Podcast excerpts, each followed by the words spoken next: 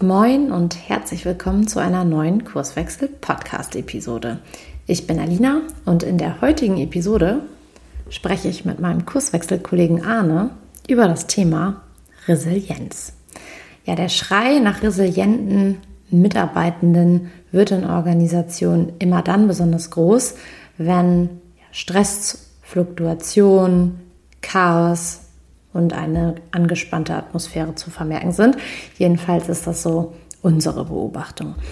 Arne und ich fragen uns, wo eigentlich der Zusammenhang zwischen psychischer oder psychologischer und organisationaler Resilienz liegt, wie man diese beiden Begriffe auseinanderhalten kann und was das eigentlich für die Praxis und die Arbeit in Organisationen bedeutet. Deswegen seid gespannt.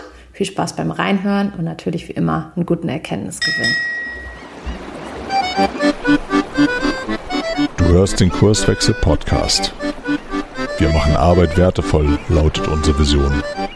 Im Podcast sprechen wir über lebendige Organisationen, den Weg dorthin und die Nutzung von modernen Arbeitsformen.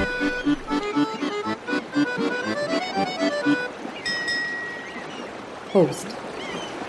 Dann hoste mal los. Ich, ich hoste mal los, genau. Moin und herzlich willkommen zu einer neuen Kurswechsel-Podcast-Episode. Lieber Arne, ich sage jetzt mit Absicht nicht meine Standardeinleitung. Ich finde das toll, dass du meinem, meinem spontanen Wunsch oder meiner spontanen Idee, eine Episode mit dir aufzunehmen, gefolgt bist. Das war ja ein bisschen rumpelig heute. Deswegen sehr, sehr cool.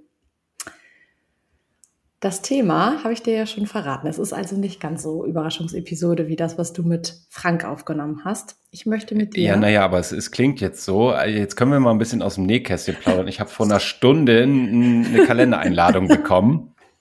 Äh, was stand da drin? Ich habe ein Podcast-Attentat auf dich vor. Und ja. ich, ich habe das in, in, einem, in dem Urvertrauen, was ich zu dir hege, zugesagt und bin jetzt gespannt. Also ich kenne das Thema, aber mehr auch nicht. Genau. Äh, vielleicht bist du einfach besonders resilient. Kannst gut mit Überraschungen umgehen und bist sehen. besonders spontan. Genau, wir werden sehen. Das ist nämlich auch schon das Thema der Podcast-Episode. Ähm, Resilienz ist, glaube ich, irgendwie vor einem oder zwei Jahren das Wirtschaftswort des Jahres geworden. Ich werde das im Nachgang nochmal googeln. Auf jeden Fall kam Lukas damit neulich auf mich zu und sagte, ach Mensch, ähm, auch bei Kundenunternehmen wird das im Moment häufig aufgeworfen. Und mich umtreibt das aus zwei Perspektiven, die ich heute mit dir gemeinsam erörtern will.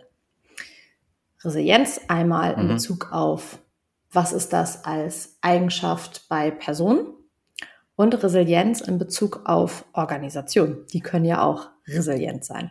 Und da möchte ich mit dir mal eintauchen. Mhm. Ähm, lass uns doch mal den Begriff klären.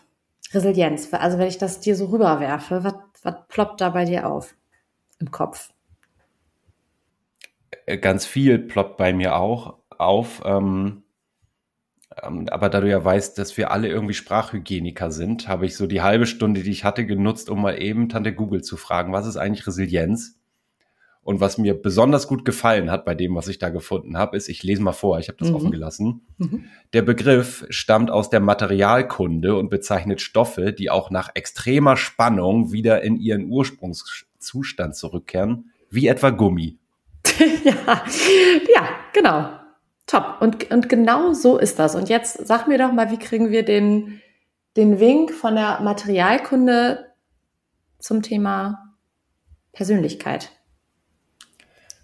Äh, naja, ich, ich nehme mal Begrifflichkeiten aus dieser Definition raus. Da steht was von extremer Spannung die dieser Stoff auszuhalten hat ähm, und der Fähigkeit, ähm, wieder in einen, äh, das ergänze ich jetzt mal, bewusst stabilen Ursprungszustand zurückzukehren. Was heißt das für ähm, die, also Psychologie hast du angesprochen. Äh, in der Psychologie oder aus der Psychologie, damit habe ich mich ja mal ein bisschen äh, befasst, kenne ich das, als ähm, dass Menschen entweder gut oder weniger gut, also resilient oder weniger resilient sind bezüglich ähm, naja, belastender Umwelteinfluss, Einflüsse, so will ich es mal formulieren. Also zum Beispiel Schicksalsschläge, sehr belastende Traumata, die ich erleben muss. Und ähm, wenn ich in der Psychologie sagt man Ressourcen habe, also Möglichkeiten für mich finde, da gut mit umzugehen, um na, einen stabilen im Sinne von gesunden Zustand trotz dieses Traumas, was sicherlich ein bisschen verarbeitet werden muss. Aber wenn ich gut wieder zurückkomme, dann spricht man von äh, Resilienz. Ja, genau das ist das. Ne? Im Prinzip hatte der Dean Becker mal gesagt, Resilient ist die, Resilienz ist die intelligente Verwendung begrenzter Ressourcen.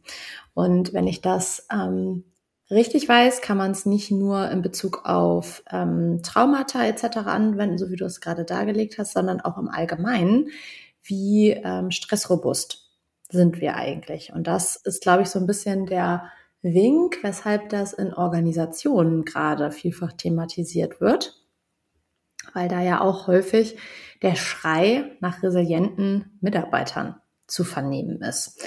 Und deswegen finde ich das ganz spannend, mal so zu gucken, wenn, wenn ich so über Resilienz nachdenke, habe ich ähm, zwei Bilder im Kopf. Einmal so eine abgeknickte deutsche Eiche und einmal irgendwie so ein Grashalm, was sich im Wind bewegt. Und vielleicht können wir das Bild mal so ein bisschen mitnehmen in Bezug auf ähm, Stresseinflüsse, weil man würde ja denken, so eine deutsche Eiche ist erstmal stressrobust gegen Wind und Orkanböen, weil die ja relativ gut verwurzelt ist und dem Wind vielleicht auch gut standhalten kann. Und so ein Grashalm ist ja eigentlich, ja, relativ, würde man denken, gar nicht so stabil. Wenn ich mir das jetzt aber so angucke unter dem Aspekt, wie du Resilienz gerade geschildert hast, dann muss man eigentlich genau das Gegenteil vertreten. Nämlich, dass die deutsche Eiche relativ lange sich gar nicht äh, beeinflussen lässt vom Wind. Aber wenn dann irgendwann eine super starke Orkanböe kommt, dann kann es sein, dass sie komplett abknickt. Wohingegen so ein Grashalm sich mit dem Wind wiegt, also sehr schnell auf Einflüsse reagiert, aber wenn der Wind aufhört, wieder in seinen Ursprungszustand zurückgeht. Und das kann man eigentlich ganz gut übertragen auf dieses Konzept von, wie gehen Menschen mit Stress um. Also im Prinzip einem resilienten Umgang. Da gibt es dann diverse ähm, ja, Merkmale, woran man das festmachen kann. Was ich super spannend finde, ist, dass ähm, Resilienz jetzt keine Eigenschaft ist, die man hat oder man hat sie nicht, sondern die sich ausbildet im Verlauf der Zeit. Also es hat auch was damit zu tun, wie viel Stress musste ich denn eigentlich aushalten und in was für einem Umfeld bin ich unterwegs. Hast gerade so geguckt, als würdest du was sagen, weil das ja ja. Ja, ja, ich, ich würde zu deinem Bild mit der Eiche und dem Grashalm gerne noch einen Gedanken dazulegen. Mhm. Ähm, weil ähm, zumindest ist es bei mir so angekommen, du hast jetzt so den Grashalm als, ähm, als besser äh, irgendwie äh, inter interpretiert. Ich, ich würde mal sagen, die Eiche, also ich würde sagen, es kommt drauf an. Also die Eiche ist in ihrer Robustheit, wie sie da steht, also stabil, gerade, äh, kaum umzukriegen, sehr, sehr gut angepasst an ihre gewöhnliche Umgebung, sage ich mal. Ne, also deshalb, deshalb, deshalb wächst sie so. Die musst du erstmal umwerfen. Äh, die Eiche knickt dann ab, wenn außergewöhnliche, also ähm, man könnte fast sagen, überraschende Ereignisse eintreten, für die sie nicht gerüstet ist. Und dann ist sie auch schnell gänzlich kaputt. Ja, absolut. So, also das wollte, also, also auch die Eiche hat durchaus positive Eigenschaften, aber wenn sich da doll was verändert außerhalb oder in der Umgebung der Eiche, dann kann es auch schnell zum Totaltod führen. Mhm, genau. Und das kann der Grashalm besser. Genau, also der, der Grashalm wiegt sich schnell mit, was ja vielleicht auch, also ähm, übertragen auf die Person ein bisschen anstrengend sein kann, wenn immer so Einflüsse kommen und ich das erstmal in mir so aufnehme. Ne? Ähm, Mhm. Und da möchte ich gerne jetzt so ein bisschen mit dir äh, darauf eingehen, weil Stichwort Merkmale, also was kennzeichnet denn irgendwie eine resiliente Person? Man macht das an typischerweise sieben Aspekten aus. Ähm, ich weiß gar nicht, ob wir auf alle eingehen möchten, nur vielleicht mal so skizziert. Das hat einmal was damit zu tun, wie steuere ich meine Emotionen oder wie reguliere. Ich finde, Regulation ist da das bessere Wort. Ich meine Emotionen. Und man sagen würde, jemand, der resilient unterwegs ist, der nimmt schon in gewisser Weise Anteil an seinem Umfeld. Also wenn irgendwie blöde Dinge passieren, dann ist das nicht so wie Teflon, das tropft ab, sondern man nimmt das auf und ist vielleicht auch ein bisschen missgestimmt. Also man könnte sagen, man schwingt mit, ne? also so ähnlich wie der Grashalm. Deswegen sagte ich gerade, es ist vielleicht auch ein bisschen anstrengend, manchmal resilient oder resilienter zu sein, weil man erstmal nicht so feststeht. Man, manchmal kann es ja auch ein Vorteil sein, wenn Dinge so an einem abperlen. Dann so eine gewisse Analysestärke, ähm, wo man sagen kann, na ja, also resilienten Menschen gelingt es eigentlich in den meisten Fällen, die Probleme, mit denen sie so konfrontiert sind, realistisch auch einzuschätzen, ähm, auch zu gucken, worauf habe ich eigentlich Einfluss, worauf habe ich keinen Einfluss und sie verschwenden selten oder seltener Energie auf Dinge, die sie eh nicht beeinflussen können. Das fand ich ganz spannend. Und das Thema Empathie. Also ich kann irgendwie mich gut in andere hineinversetzen und ähm, auch so dieses Thema Perspektivwechsel hängt damit dran. Genau. Wir haben ähm, ansonsten noch diese Impulskontrolle, die eine Rolle spielt. Also nicht direkt, es steht so ein bisschen ähm, im Zusammenhang mit der Emotionssteuerung, ne? auf Dinge eingehen können, aber nicht sofort aus der Hose schießen und sich auch in gewisser Weise regulieren können. Ähm, eine Zielorientierung zu haben. Man sagt auch, resiliente Menschen haben eigentlich immer irgendwie was auf dem Zettel und wissen, wofür sie etwas tun. Und eine gewisse Selbstwirksamkeitsüberzeugung. Also das, was ich tue, macht, ein, ähm, macht einen Unterschied. Das sind so jetzt die sechs an der Zahl, auf die ich gerne äh, mich fokussiere. Es gibt noch sowas wie realistischer Optimismus. Ich finde das immer nicht so ganz äh, gut handhabbar. Da kann ich jetzt ähm, auch nicht so super viel dazulegen. Aber Emotionssteuerung, Analysestärke, Empathie, Impulskontrolle, Selbstwirksamkeitsüberzeugung und Zielorientierung sind, glaube ich, die, die man mal so festhalten kann. So. Und jetzt ist es ja irgendwie so, dass man sich fragen kann, warum ist das denn in Organisationen gerade so ein Thema? Also warum wird genau. nach resilienten Mitarbeitenden gerufen? Es könnte mir ja auch eigentlich erstmal egal sein, oder? Ja, genau. Die Frage habe ich mir gestellt, als du das gerade aufgezählt hast. Was macht eigentlich Resilienz aus? Mhm. Äh, also jetzt stelle ich dir die Frage, die wir gern auch äh, unseren Beratungskunden stellen. Wenn XY die Lösung ist, was ist eigentlich das Problem? Also wenn jetzt resiliente Mitarbeitende oder äh, vielleicht, wenn ich es größer mache, Resilienz für Menschen so wichtig ist, äh, also eine Lösung, warum denn eigentlich? Also warum muss ich resilient sein jetzt auf einmal? Da muss ich doch vor zehn Jahren gefühlt noch nicht. Ja, genau. Warum denn eigentlich? Also ich habe dazu eine Hypothese. Ähm, und ich muss auch sagen, mich triggert das ein bisschen, ne? aber deswegen nehmen wir auch diese Podcast-Episode auf. Also, mein Verdachtsmoment ist, dass in ganz vielen Organisationen gerade die Beobachtung gemacht wird, dass mehr Stress da ist, mehr Überraschung, mehr ähm, unvorhergesehene Dinge auf die Organisation einprasseln. Und wenn ich jetzt die These verfolge, dass ähm, meine Organisation vorrangig aus Menschen besteht, dann gu gucke ich ja erstmal, wo ist da denn das Defizit? Also ganz platt gesagt, wenn irgendwie der Umgang mit stressigen Ereignissen vor Jahren noch anders geklappt hat und ich merke, irgendwie ist es gerade chaotisch, dann gucke ich ja meistens erstmal auf die Mitarbeitenden und frage mich dann, mhm. was fehlt denen denn, damit wir ähm, oder anders, was hat sich verändert, vielleicht auch im Erleben und Verhalten von Menschen, um ähm, so zu arbeiten wie früher. War jetzt ein bisschen sperrig mhm. ausgedrückt, aber ich glaube, du weißt, was ich meine. Ne? Also was hat sich verändert? Und meistens wird die Ursache ja dann in der Person gesucht. So. Ja, jetzt, jetzt durchschaue ich, wo du mit dir hin, wo du mit mir hin möchtest. So. Ähm, wir, wir werden, ich mache jetzt mal eine Prognose für den restlichen Verlauf dieser Podcast-Episode. Wir werden eine Unterscheidung brauchen. Mhm ähm, wie so oft, nämlich zwischen der psychologischen Perspektive auf Resilienz und der organisationalen. Bingo. Mhm.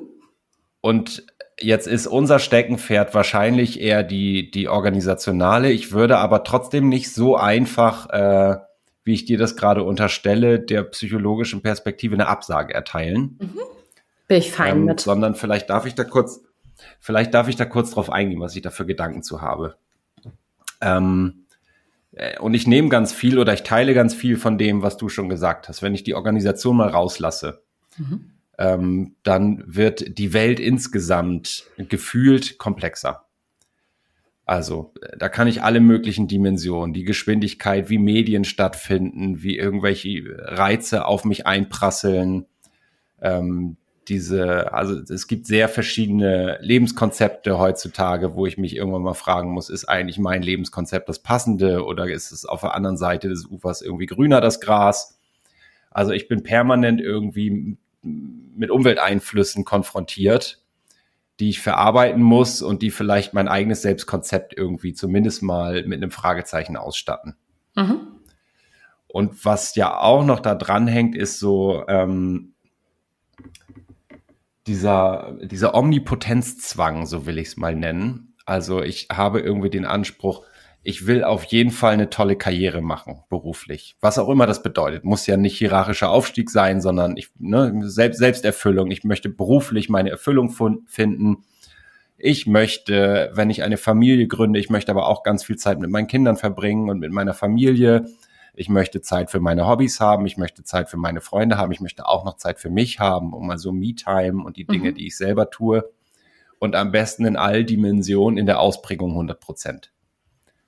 Und ich glaube, so die Selbsterwartung, die wir heute an uns hegen, das ist jetzt meine Hypothese dazu, die löst möglicherweise Stress aus, weil wir feststellen, der Tag hat nur 24 Stunden und es ist ein schwieriger Balanceakt, dem allen gerecht zu werden.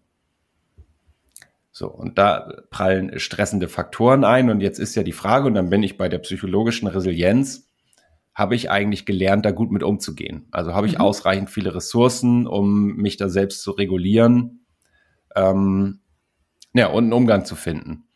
Und das Gleiche, und jetzt versuche ich, also das, das ist mein Plädoyer für, es ist schon wichtig, auch diese psychologische Resilienz äh, zu thematisieren. Jetzt versuche ich die Brücke zu schlagen zu der organisationalen Resilienz, wo ich ja, also eine meiner Rollen, eine von mehreren Rollen, die ich so als ganzer Mensch habe, ist eine Rolle in einer Organisation. Und auch die wird komplexer. Ne, gerade bei der äh, Flexibilisierung, die in vielen Unternehmen stattfindet, um mit dieser VUCA-World um, umzugehen, sprechen wir oft über mehrere Rollen, die ich habe, über Rollenkonzepte, über steigende Anforderungen. Das heißt, auch innerhalb dieses Teilkontextes Organisation passiert ganz viel von dem, was wir gerade beschrieben haben. Und so, ich versuche gerade zu erklären, wo kommt eigentlich der Ruf nach resilienten Mitarbeitern her? Mhm. Wenn ich als Organisation das Interesse habe, ich habe jetzt keinen Bock, dass die alle in Burnout gehen und der Krankenstand steigt oder vielleicht die Fluktuation steigt, weil sie, weil viele Leute sagen, den, den Stress tue ich mir hier nicht mehr an dann liegt es natürlich auf der Hand oder sehr nahe zu sagen, okay, wir müssen die Widerstandsfähigkeit äh, unserer Mitarbeitenden stärken, also sie sollen resilienter werden. Ganz genau. Und ich finde es gut, dass du ähm, da eine Differenzierung reinbringst und sagst, naja, das ist ja auch wichtig, weil äh, de facto ist es so, die Komplexität, ähm, das haben wir auch in den, also in unseren Podcast-Episoden maximal betont, glaube ich, die nimmt zu, die Komplexität. Ne? Ähm, weshalb ich gesagt habe, mich triggert das, ist, dass ich finde, dass das teilweise eine Verlagerung ist. Weil aus ähm, der Beratungsperspektive, wenn ich mir jetzt so diese Organisationssysteme angucke, ich ja auch feststelle, dass ganz viele Strukturen gar nicht mehr zu dem passen, was im Markt, also in der Umwelt einer Organisation abgeht. Also man könnte sagen, die Organisation selber ist überhaupt nicht widerstandsfähig den äußeren Einflüssen gegenüber, also nicht resilient. Und woran mache ich das fest? Hm, man könnte sagen, ne, Wertschöpfung der Norm. Die meisten Organisationen sind immer noch dafür gebraucht, in der Tendenz zu viel Prozess und so weiter. Und jetzt stellt man fest, ah, okay, da kommen gerade ganz viele Überraschungen mit rein, teilweise auch irgendwie Gesetzesänderungen oder ähm, Fachkräftemangel, was ja teilweise auch für einige Unternehmen eine Überraschung ist. Und dann stellt man fest, oh Mist, unsere Wertschöpfung funktioniert nicht mehr so wie noch vor einigen Jahren. Und das ist irgendwie so mhm. der, ähm, ja, wie soll ich sagen, so dieser neuralgische Punkt, wo in Organisation festgestellt wird, krass, wir kriegen hier gerade ein Problem, unsere Wertschöpfung weiter zu betreiben und wo aus meiner Sicht in allererster Linie, und ich denke, das ist auch ein natürlicher Reflex, auf die Menschen geguckt wird, weil Stress nimmt ja zu, dass gesagt wird, naja, damit wir besser mit dem Stress umgehen können, müssen die Leute widerstandsfähiger werden. Und da fehlt aus meiner Sicht eine ganz, ganz, ganz zentrale Perspektive. Und das ist der Aspekt, was braucht denn die Organisation als System, um widerstandsfähiger zu werden? Und da möchte ich mit dir gerne drauf mhm. gucken. Genau. Genau, lass uns, lass uns äh, an der Stelle ganz kurz ganz kurz Sprachpolizei an der Stelle. Also wir haben mhm. jetzt ja, ähm, ich, ich glaube, einigermaßen sauber definiert, was heißt Resilienz, so aus dieser psychologischen auf personenzentrierten Perspektive. Vielleicht ganz kurz, was meinen wir denn, wenn wir äh, mit diesem Selbstverständnis, wie wir das nämlich gerade schon tun, von Organisationsresilienz sprechen? Ne? Und ich, ich nehme das gern, äh, ich leite es ein und nehme es auch gern gleich auf. Also wenn wir dieses Konzept anwenden, diese Idee von Resilienz, widerstandsfähig zu sein, dann meint das ja für Organisationen, so, so, so wäre meine Interpretation, eben auch in der Lage zu sein, mit stressenden Umwelteinflüssen äh, gut umgehen zu können. Also Ressourcen zur Verfügung zu haben, Handlungsstrategien, die mich dazu in der Lage, in die Lage versetzen, mit ähm, der steigenden Komplexität, mit der ich mich befassen muss, weil sie von außen reinkommt, einen Umgang zu finden, der mich eben trotz Stress, also natürlich verursacht das Stress, aber immer wieder in die Lage versetzt, diesen Ursprungszustand, nee, für Ursprungszustand ist da, glaube ich, falsch, aber einen ähm, gesunden im Sinne von überlebensfähigen Zustand wiederherzustellen. Und jetzt sind wir an deinem Triggerpunkt angekommen. Ne? Dein Triggerpunkt ist die Organisation, die gerade beklagen, ihre Menschen seien nicht resilient, resilient genug. Und da müsste man nacharbeiten. Die ähm, befassen sich sehr, sehr viel mit dieser personenzentrierten Resilienzperspektive. Äh, ähm, beachten dabei aber nicht oder vielleicht fällt es ihnen gar nicht auf, dass sie mit ihrem Organisationssystem überhaupt gar nicht ausreichend viele Ressourcen und Handlungsstrategien haben, um organisational mit diesem Stress von außen umzugehen. Yes. Und dass die Wirkung, das ist jetzt meine Interpretation, also die Beobachtung mag ja richtig sein. Menschen sind gestresst, Menschen werden krank, Menschen sind nicht mehr gut in der Lage, das alles auszuhalten. Dass die Ursache dieses Stresses gar nicht in der persönlichen psychologischen Resilienz liegt, sondern darin, dass sich die organisationale Nicht-Resilienz eben in den Arbeitsalltag äh, zieht, den die Leute jeden Tag erleben und sie das aushalten müssen. Und das ist ja ein ganz großes Problem, weil das etwas ist, das übersteigt ja meinen eigenen Wirkungsgrad. Also viele Menschen können ja gar nicht an der organisationalen Resilienz arbeiten und sind dem jeden Tag ausgesetzt und komme gar nicht raus aus dieser Nummer, egal wie viel persönliche Resilienz ich jetzt stärke. Ja, danke. Also du hast es wundervoll zusammengefasst. Ähm, und in der Kurzform, die Organisation personifiziert ihr eigenes Strukturproblem. Und was meine mhm. Beobachtung ist halt, dann wird über Resilienz gesprochen. Und ich finde das auch wertvoll, ne? mit den Leuten in die Reflexion zu gehen. Wir ähm, haben das insbesondere auch bei uns im Leadership-Programm äh, mit aufgenommen, weil wir einfach wichtig finden, darüber zu sprechen, ähm, das Ding ist nur, dass ich mit diesem Konzept der psychologischen Resilienz natürlich immer an die Grenze komme, wenn das Organisationssystem kein Bewusstsein dafür hat, dass die eigene organisationale Resilienz fehlt.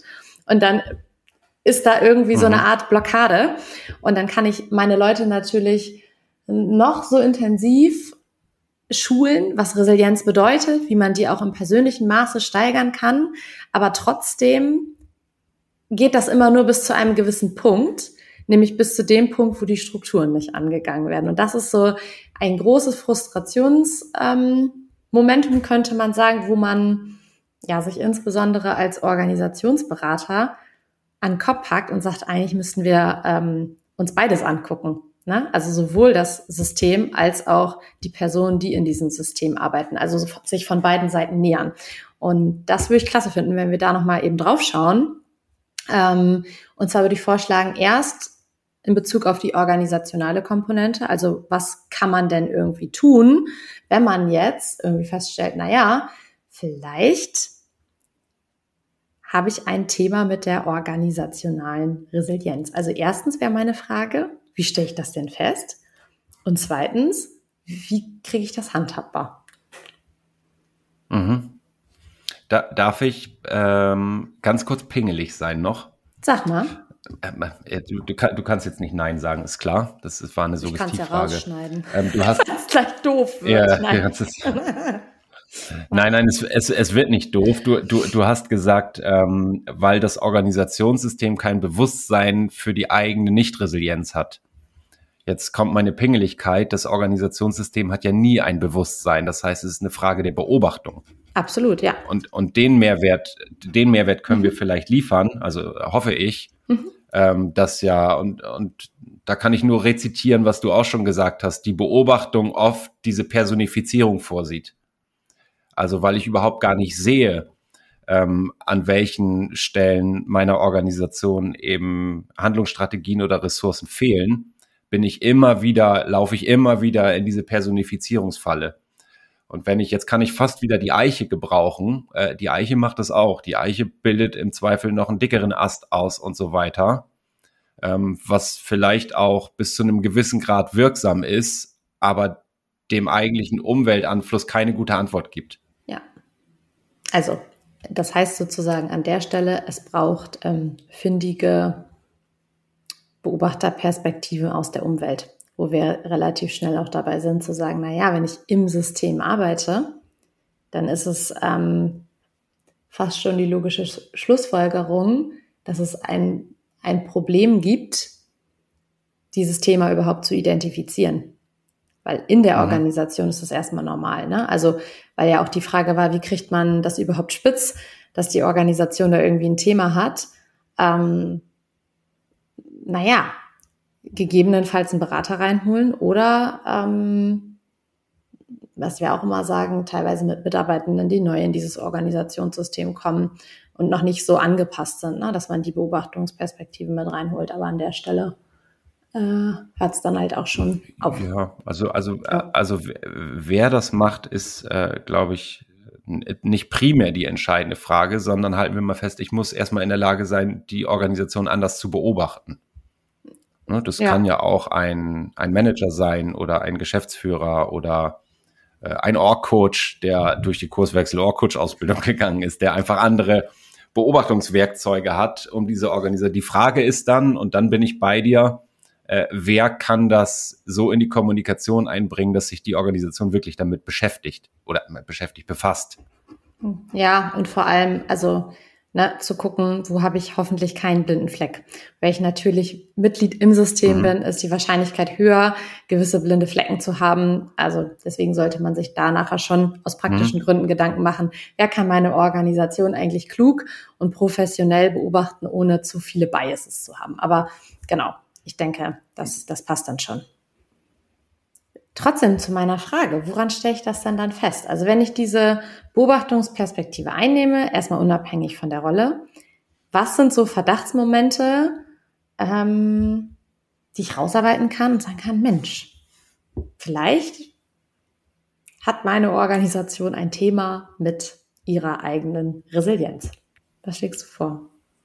Ja, ich ich habe das Gefühl, ich muss jetzt tatsächlich mal auf deine Frage antworten. Ich habe das ja die letzten Male sehr politisch irgendwie. Du hast eine Frage gestellt, ich habe eine andere Antwort gegeben. Hm, ja, ja. Deswegen bleibe ähm, ich da einfach dran. ja, ja. Ähm, also die Frage ist groß irgendwie, weil das ja mannigfaltig sein muss. Ich bräuchte jetzt ja eine konkrete Organisation und müsste fragen, welche Probleme habt ihr denn? Ähm, und wenn diese Probleme immer wieder kommen, obwohl ich, ich greife jetzt nur mal so ein, so ein Mühe von, es könnte eine Beobachtung sein, raus. Ähm, ich bin jetzt dieser Überzeugung, naja, dann müssen wir die Fähigkeiten und Kompetenzen der Mitarbeitenden stärken. Das kann ja auch durchaus sein. Ne? Und ich habe das jetzt aber schon in 37 Schleifen gemacht und die Probleme sind immer noch da dann müsste ich ja irgendwann auf den Trichter kommen, ja, dann liegt es vielleicht doch nicht an den Menschen, sondern es äh, muss irgendwo noch was anderes äh, im Argen liegen, wo wir mal hingucken sollten. Und das ist ja das Problem mit der Beobachtung. Also wenn ich ein Problem beobachten will, dann brauche ich ja erstmal eine Theorie, mit der ich es beschreiben kann. Und wenn mein, die einzige Theorie, die ich zur Verfügung habe, ist, die Organisation besteht aus Menschen und aus ihren Fähigkeiten und Kompetenzen, äh, dann komme ich da nicht weiter sondern such vielleicht noch mal ähm, ein anderes Weiterbildungsinstitut, was jetzt bessere Trainings macht oder bessere Resilienzworkshops. Na, ich muss ja erstmal auf die Idee kommen, es könnte an den Strukturen liegen. Mhm. Und wenn ich da hingekommen bin, ähm, da kann ich jetzt gar keine, gar keine pauschale Antwort darauf geben, wie gesagt, weil dann, dann muss es konkret werden. Ne? Was habt ihr für Probleme? Wo vermuten wir Ursachen? Und welche Hypothesen können wir bilden, wie wir durch eine Anpassung dieses Organisationssystems dem System insgesamt äh, bessere Handlungsstrategien und Ressourcen zur Verfügung stellen können.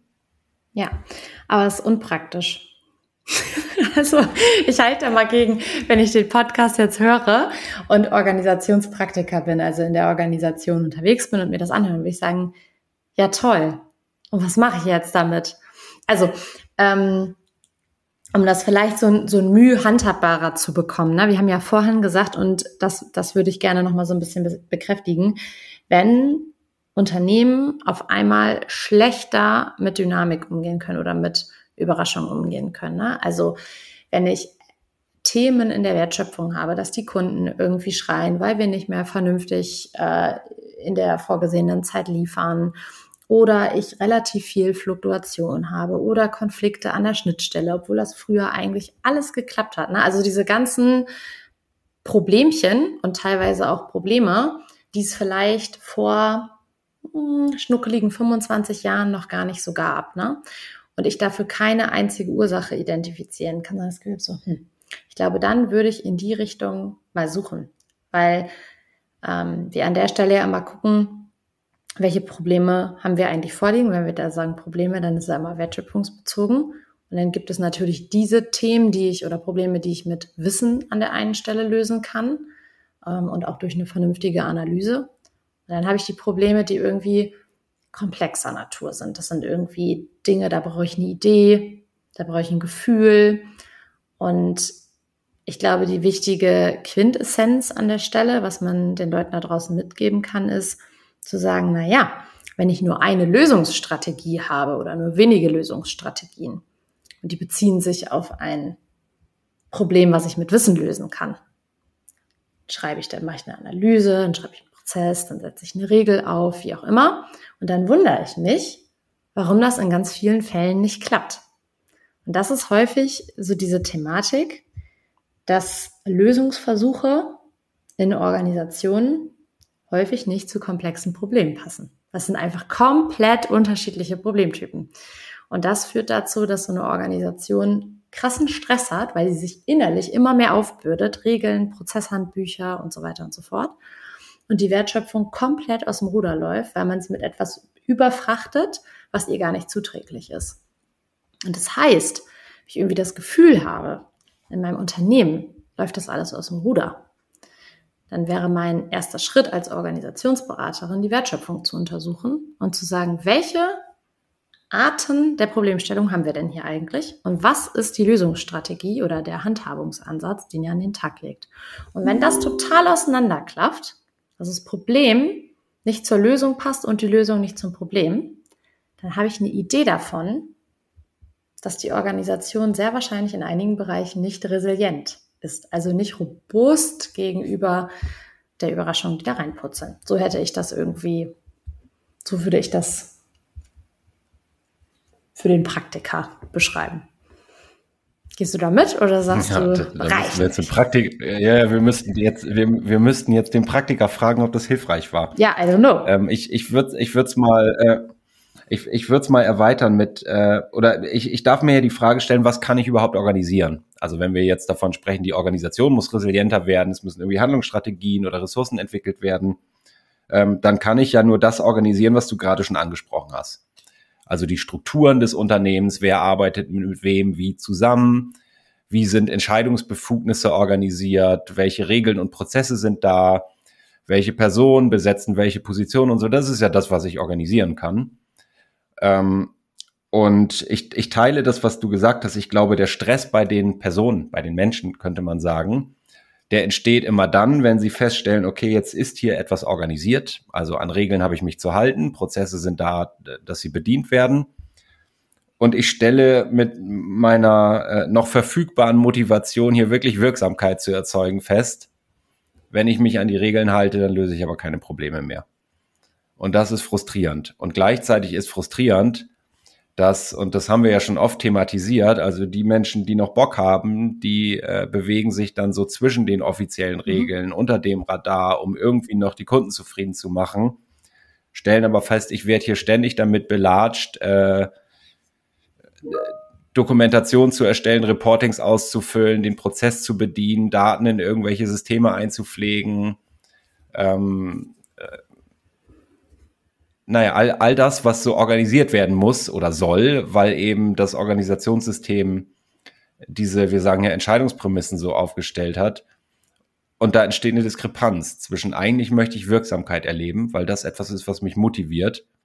Diese Wirksamkeit erlebe ich aber immer nur dann, wenn ich die Regeln breche. Und ein Problem wird das ja immer dann, wenn es draußen im Wettbewerb äh, Unternehmen gibt, die das besser hinkriegen. Weil ich jetzt feststelle, jetzt ist es nicht nur nervig, sondern jetzt macht es auch noch mein Team, mein Bereich, meine Organisation weniger erfolgreich und setzt uns unter den Druck, liefern zu müssen, in Anführungsstrichen. Also da besser zu werden. Das mhm. ist ja der Moment, wo mir auffällt, es funktioniert nicht mehr so gut. Und der typische Reflex ist ja mehr vom Gleichen. Mehr in den Griff kriegen, mehr Regeln, mehr Prozesse, mehr Reportings, äh, weil man denkt, wir müssen professioneller arbeiten und da bekämpfe ich das Problem mit seiner Ursache. Und steige auch, ich versuche gerade die Verbindung herzustellen. Die Frustration nimmt auch immer weiter zu, weil sie merken, es wird eigentlich immer schlimmer dadurch. Bis ich irgendwann als Mensch in diesem, in dieser Organisation dahin komme, dass ich wirklich, wirklich meine psychologische Resilienz brauche, um den ganzen Bullshit noch auszuhalten. Absolut, ähm, ja. So dass die Wirkungskette, so dass die Wirkungskette, glaube ich, oft die ist, dass ähm, Menschen deutlich weniger auf ihre psychologische Resilienz angewiesen wären in Organisationen, wenn die organisationale Resilienz stärker ausgeprägt wäre. Ja, bingo. Das heißt, ein Verdachtsmoment, nochmal ähm, auf den Praktiker geschaut, könnte sein, wenn du da draußen feststellst, in deiner Organisation wird nach sehr resilienten Mitarbeitenden gerufen, alle über Stress klagen und dass es vor Jahren ja alles noch viel einfacher war, dann kann man sich eigentlich instant fragen, wie ist es eigentlich um die organisationale Resilienz bestellt? Und um das irgendwie handhabbar zu bekommen, wäre die Frage oder der erste Blick ne, würde bei uns Kurswechseln auf die Wertschöpfung gehen, zu gucken, okay, welche Probleme haben wir denn hier zu bewältigen, damit Wertschöpfung klappt? Sind die eher komplizierterer Natur oder sind die wirklich ähm, von einer hohen Komplexität geprägt? Und was sind sozusagen Handhabungsversuche in der Vergangenheit gewesen, um dem Herr zu werden? Häufig das, genau was du gesagt hast, das Muster, was man kennt. Das ist ja in Organisationen häufig so dass ähm, Muster repliziert werden oder Erwartungsstrukturen bespielt werden. Und wenn die Erwartungsstruktur ist, ähm, analysiere den Prozess, um den Prozess zu optimieren, wird nicht mehr die Frage gestellt, brauchen wir denn den Prozess überhaupt? Oder noch viel schöner, äh, löst der Prozess überhaupt das ursächliche Problem?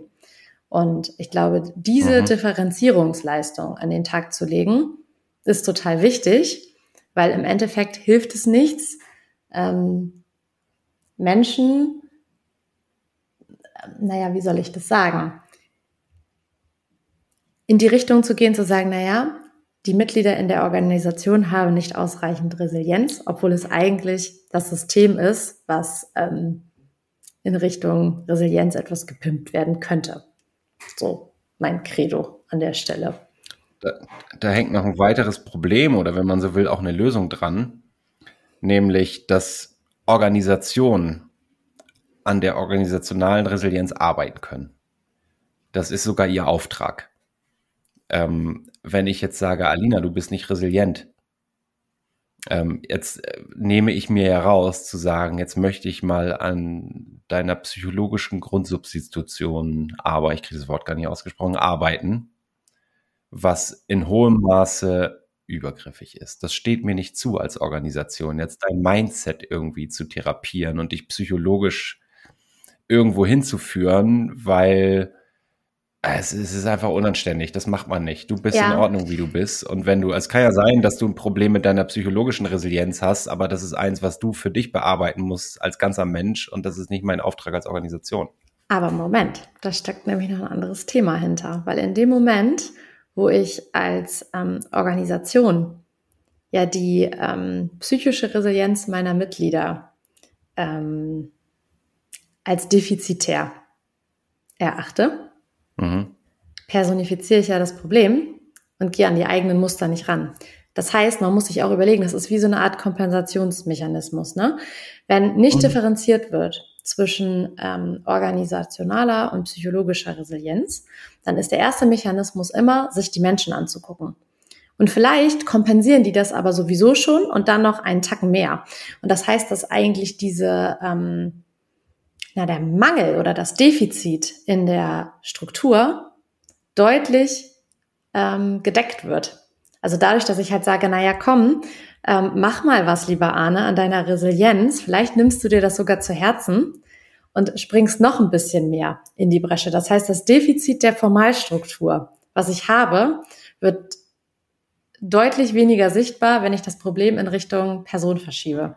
Und das ist das eigentliche Thema, wo ich sage, das ist halt schon hochgradig ärgerlich, ähm, zu sagen, na ja, unsere Leute sind hier nicht die richtigen. Das lenkt natürlich ab. Also im Prinzip mhm. kompensieren mhm. die Individuen die Defizite der Formalstruktur und werden dadurch noch kränker. Und das ist, ähm, ja, das ist irgendwie wie so eine, wie soll ich das sagen, wie so ein Teufelskreis, der sich dann immer noch verstärkt. Toll. Und nu, jetzt können wir die Podcast-Episode so nicht abschließen. Was sagst du dazu aus Kurswechselperspektive? Ein, ich brauche einen optimistischen Ausblick. ja, sag mal. Mach mal. Na, der, der optimistische Ausblick, und das ist ja was Schönes, es ist ja wahnsinnig schwierig, Menschen zu verändern. Mhm. Psychologisch. Mhm. Ne? Und der sehr optimistische und irgendwie harmonisierende Abschluss ist, ich muss das auch gar nicht. Ne? Übergriffigkeit hin oder her, ne? ob ich das, ob ich das darf oder sollte. Ich, ich muss es gar nicht, weil es gibt Mechanismen, an denen ich als Organisation wirklich arbeiten kann und das ist meine Organisiertheit.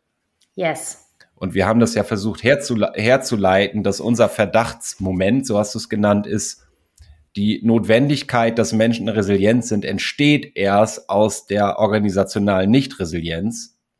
Dann ist ja klar, wo ich ansetzen muss. Und das finde ich sehr befriedigend, weil das darf ich wirklich und das ist mein Job als Organisation, die Organisationsstrukturen zu hinterfragen, so dass ich äh, als Prinzip mit rausgeben würde. Ich guck mal, ob ich das cool irgendwie formuliert kriege gerade es, es muss eher, ähm, also Organisationshygiene vor Psychohygiene. In diesem Sinne, das prägen wir uns ein. Organisationshygiene vor Psychohygiene, lieber Arne. Es hat mir eine sehr große Freude bereitet. Deswegen danke und bis bald. Ich danke dir für die Einladung. Bis dann. Schön, dass du wieder reingehört hast. Mehr Infos zu uns und diesem Podcast findest du unter www.kurswechsel.jetzt.